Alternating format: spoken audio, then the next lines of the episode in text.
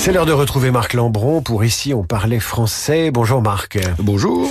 Aujourd'hui nous allons essayer de chasser le mot green qui est partout. Le mot est partout. Bon, bah, vous savez qu'en français, ça veut dire euh, vert, hein, qui est un adjectif assez simple. Mais on trouve maintenant des, des, une invasion du green. Euh, par exemple, il n'y a pas longtemps, une, une grande ville, euh, même une capitale, proposait comme slogan des bons plans pour un monde plus green. Alors certes, vous savez que l'herbe est toujours plus verte ou plus grasse dans le champ du voisin, mais pourquoi serait-elle encore meilleure si elle était green? Est-ce que le monde sera moins beau s'il est vert plutôt que green?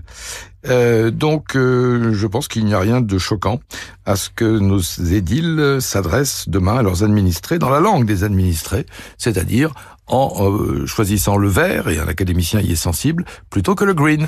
On les rembarra vertement, ceux qui utilisent le mot green. Marc Lambron tire ses chroniques de Dire ou ne pas dire, paru aux éditions Philippe Ray, et signé par les lexicologues de l'Académie française.